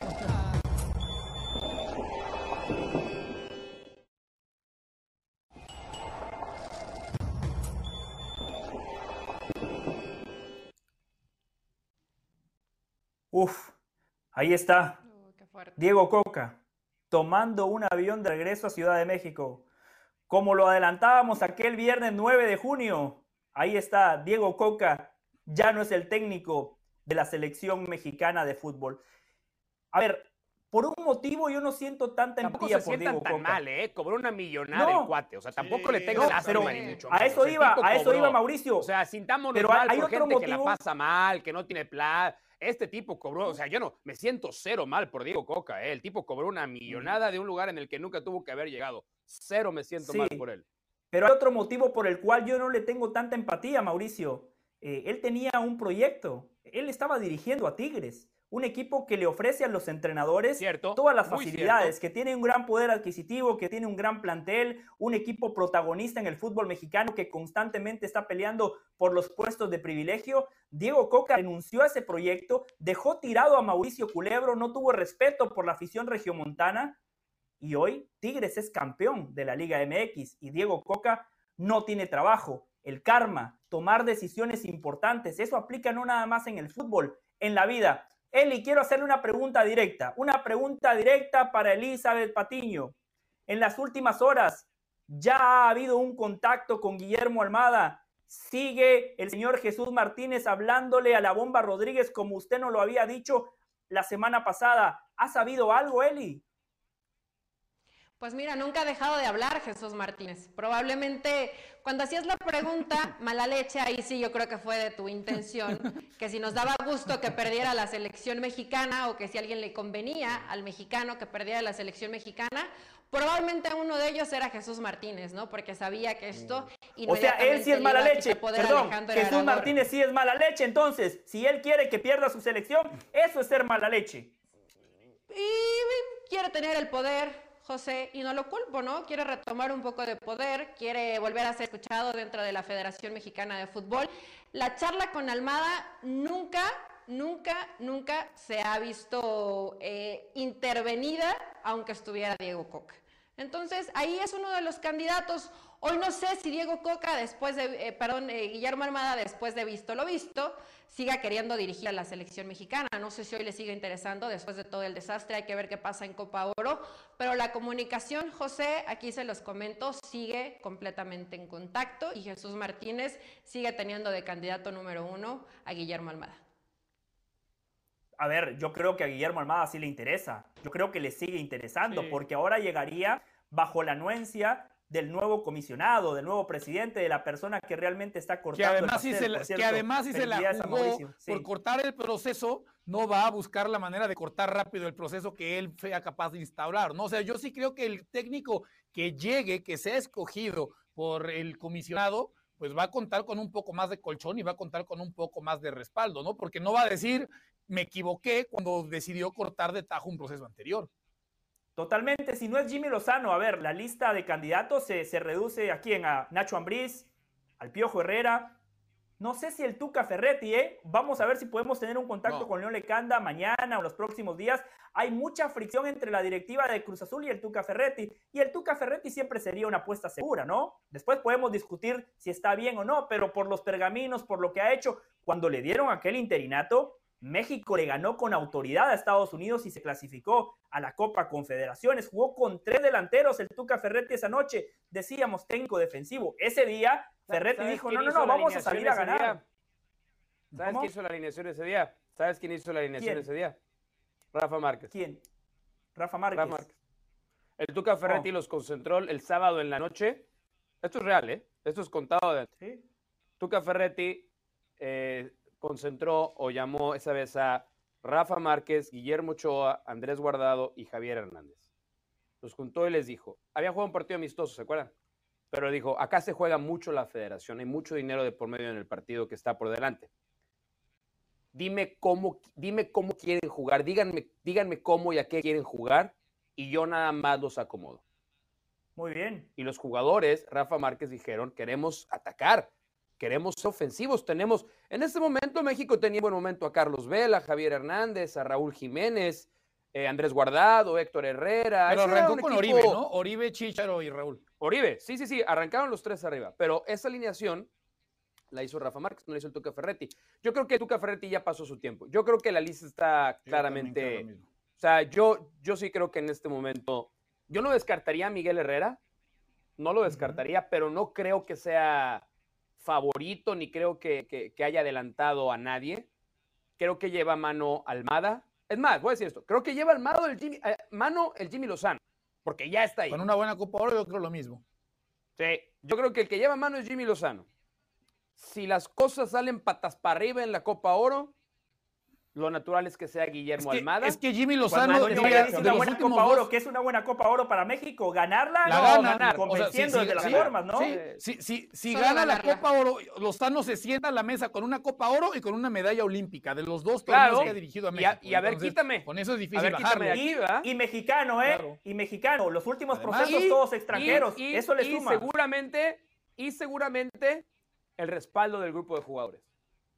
Y seguramente el respaldo del grupo. Esa creo que para mí va a ser la clave con el Jimmy Lozano. Era obvio, era obvio, que si bien no estaban agarrados del chongo, ni se peleaban, ni, ni... Pero la relación con Coca no era la óptima, era obvio. Aquí no se necesitaba tener fuentes adentro de nada, era evidente. O sea, como diría Juan Gabriel, lo que se ve no se juzga, mijito, ¿no? Y, y, y sí creo que el Jimmy Lozano lo primero que va a tener que hacer es perfeccionar la relación con el grupo de jugadores más allá del estilo de juego. Si el Jimmy Lozano se lleva bien con la columna vertebral de jugadores, yo no creo que, se lleva bien con la columna vertebral. Y tiene, de acuerdo, pero no es lo mismo, no mismo nivel con, límite de edad que a, que, a, que a nivel selección mayor. Sí creo que hay diferencias. Pero es que inclusive, a ver, al capitán lo tenía como parte de ese grupo, ¿no? O sea, si dijeras, no conocía, y, varios de los que no estuvieron en, esa, en esos Juegos Olímpicos ya no están en selección, ya no está guardado, ya no está Herrera, uno pensaría que ¿Quieren que repasemos la alineación, Toño? ¿Sí? La alineación. Sí, la alineación estaba Romo, estaba Charlie en medio campo, sí. Mire, Ochoa en la portería, Ochoa está, de los defensas, Montes, Angulo, Vázquez y Llorona, dos de cuatro. En la mitad de la cancha, Romo, Esquivel y Córdoba, dos de tres. Arriba, Henry Martín, Alices Vega y Uriel Antuna, dos de tres porque lamentablemente Alexis Vega fue dado de baja por, por la lesión. De lo contrario, tendría los mismos delanteros con los cuales compitió en los Juegos Olímpicos. La, la, apuesta es lógica. Jimmy Lozano tiene un gran desafío, pero para mí es una gran oportunidad. Jimmy Lozano tiene una gran oportunidad porque, reitero, los rivales que va a enfrentar son asequibles. México sigue siendo para mí el favorito, ¿eh? después de haber visto la lista de Estados Unidos, la lista de Canadá, para mí México sigue siendo el favorito para ganar Copa Oro. ¿Ustedes lo ven así, Toño? Sí, sí, sí, sí, y con una, unas ganas y una voluntad de Lozano, pero que, que, lo van a hacer, pero trabajar extra y buscar la manera como sea posible de quedarse, ¿no? Con ese, con ese puesto. El Jimmy Lozano, seamos honestos, no le fue bien en Necaxa, ¿no? Salió de Necaxa y en estos momentos, entendiendo que en México los bonos suben y bajan demasiado, ¿no? Considerando lo que haya sido tu pasado reciente, ahorita la silla de selección mexicana para el Jimmy parecía bastante, bastante lejana. Le cae esto de rebote. O sea, él, él tiene, yo reitero, no cualquiera se puede sentar a negociar con una Copa Oro y con una medalla olímpica. Hay que ganar la Pero Copa algo cambió, ¿eh? Pero si lo eres. Pero no lo consideraban. Recuerden que Jimmy Lozano se había ofrecido antes de Diego Coca, ¿eh? Sí, sí. Es, que a, eso voy, a eso voy. Algo cambió, algo cambió porque el Jimmy Lozano no aceptó ser interino. A este le había ofrecido empezar el proceso como interino. Ahora, ¿quién decidió en ese tiempo? ¿Con quién se entrevistó Jimmy Lozano? Con nadie de los que hoy está ahora. Eran John de Luisa, Ares de, Parga y Jaime Ordiales. Esos fueron los que tomaron la decisión de poner a Diego Coca. Ya nadie de ellos. Porque además es otro y además mejor lo que escuchó, lo que escuchó el Jimmy de ellos ahora, a pesar del interinato, a lo mejor escuchó otro tipo de profesionalismo, otro tipo de conceptos que le hicieron decir, ok, ahora sí me animo de o, que, o, que hay, o que hay algo en juego muy, muy tangible que si eres capaz de ganar. Si eres el interino, cuando todavía no encuentras al técnico, el arranque de proceso, tienes algunos amistosos, Mau, que si ganas tampoco es como que pesen mucho. Ahora ganar una Copa Oro, ¿no? Cuando además hay una jetatura estadounidense, cuando tampoco es, más allá de que ahorita sí lo vemos como el favorito, ¿no? La selección mexicana, pero no eres el claro favorito. O sea, si hay argumentos como para pensar, pues si gano, y otra vez, no hay un claro plan B. Normalmente cuando hay un plan B, no sabes que esa persona lo van a mandar llamar, que esa persona va a llegar a selección. Ahorita, ahorita no lo hay. El camino está abierto para Lozano. Por eso este interinato es diferente al interinato de hace 128 días, porque tampoco es como que haya sido hace mucho tiempo. Quiero hacerles una pregunta directa a los tres. Le dan la oportunidad a Jimmy Lozano después de Copa Oro, gana Copa Oro, México convence, juega bien y encima le suma una vitrina, un trofeo más a la vitrina. El otro año Copa América Centenario. Bueno, no Centenario, pero Copa América. Y México pierde nuevamente, no como contra Chile, no, no, no, no creo que México vuelva a perder 7 a 0, pero México es goleado en octavos de final, cuartos de final. ¿Qué pasa? ¿Nuevamente cambiamos de técnico, Mauricio? ¿Sabes quién tiene la, la única llave para eso? Y a mí me hubiera gustado o me gustaría que lo dijera pronto el señor comisionado. Yo sí creo que a partir de ahora necesitamos un pase lo que pase, pase lo que pase, espacio en blanco, inserte aquí el nombre del entrenador, va a ser el técnico de la selección hasta el 2026. Porque también creo que estar jugándote la chamba cada tres partidos está bien pesado. Está, está, está feo. Está feo jugarte la chamba. Pero creo que medianamente lo debe entender, ¿no? Pero a, mí sí me llama la atención que hay un... Hace 15 días aparecía en televisión mexicana Sí, porque hace, hace unos cuantos días hablaba, ¿no? En, en, justamente para la gente de, Televisa y, me queda muy claro que siempre está contando lo que falta para el Mundial. Hablaba, faltan 36 meses. Dos semanas después del mensaje de hoy dice, faltan 35 meses y medio. O sea, creo que tiene muy consciente el tiempo que falta para que arranque el Mundial, como para estar arrancando procesos una y otra vez. Yo sí creo que la que sigue es la definitiva. Por eso lo que decíamos hace rato. Al que vaya a escoger cuenta, sí creo, con un colchón, porque no creo que vuelva a poner freno de mano, no creo que vuelva a indemnizar otro cuerpo técnico y vaya a cambiar el plan. Bueno, si México pierde 7 a 0 en Copa América, espero que Mauricio y Toño vayan o cambien. Eli, para usted también tiene que ser así, un pase lo que puedo prometer nada.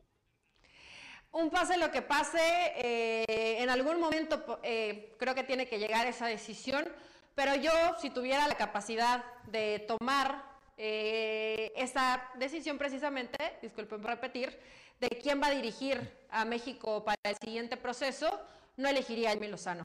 Lo pondría como parte del cuerpo técnico, pero creo que hoy necesitas. Ya lo corriste. Te va a decir que no, gracias, el Jimmy. No, no, no. Ya lo va a decir que no, gracias. No, ha tomado ni posesión y ya lo corriste. No, no, no, mala leche déjenme ¿eh? terminar, déjenme terminar.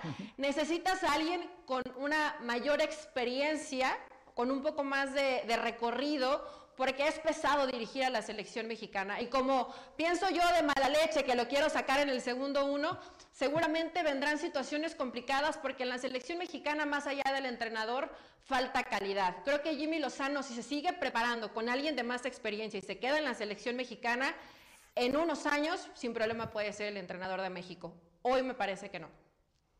Eh, a la gente le digo, a la gente que está del otro lado, muchos dicen, eh, mala leche, pero la gente se da cuenta quiénes son los verdaderos mala leche con sus comentarios. Solo quiero decirles una cosa, compañeros, para finalizar. Si yo fuese Juan Carlos Rodríguez, Digo, Guillermo Almada va a ser el técnico para el Mundial de 2026, pero Jimmy Lozano y Rafa Márquez van a ser parte del cuerpo técnico, porque para el Mundial de 2030, Jimmy Lozano y Rafa Márquez, por darle nombre, ¿no? Van a ser los encargados de liderar el proyecto deportivo. Así es como se tiene que trabajar, así lo hace Alemania, y mal no le ha ido, ¿no? Mal no le ha Jimmy ido. gana además una Copa Oro, ¿tú crees que se va a querer meter como auxiliar? No hay forma alguna. Si no quiso, Yo lo convenzo, no Toño. Yo lo convenzo, no Ay. se preocupe. En- encima le firmo un en buen ti, cheque. ti, Al final de cuentas, usted sabe, nos arreglamos, Toño. Toño Valle, por cierto, qué placer. Espero que regrese esta semana, ¿eh? La puerta para espero que me usted vuelvan a siempre está invitar, espero que me abierta. vuelvan a invitar. Gracias. Eli, muchísimas gracias. invitar, luego soy medio mala leche. Chao, hasta mañana. Mauricio, muchas gracias y feliz cumpleaños. De nada, gracias.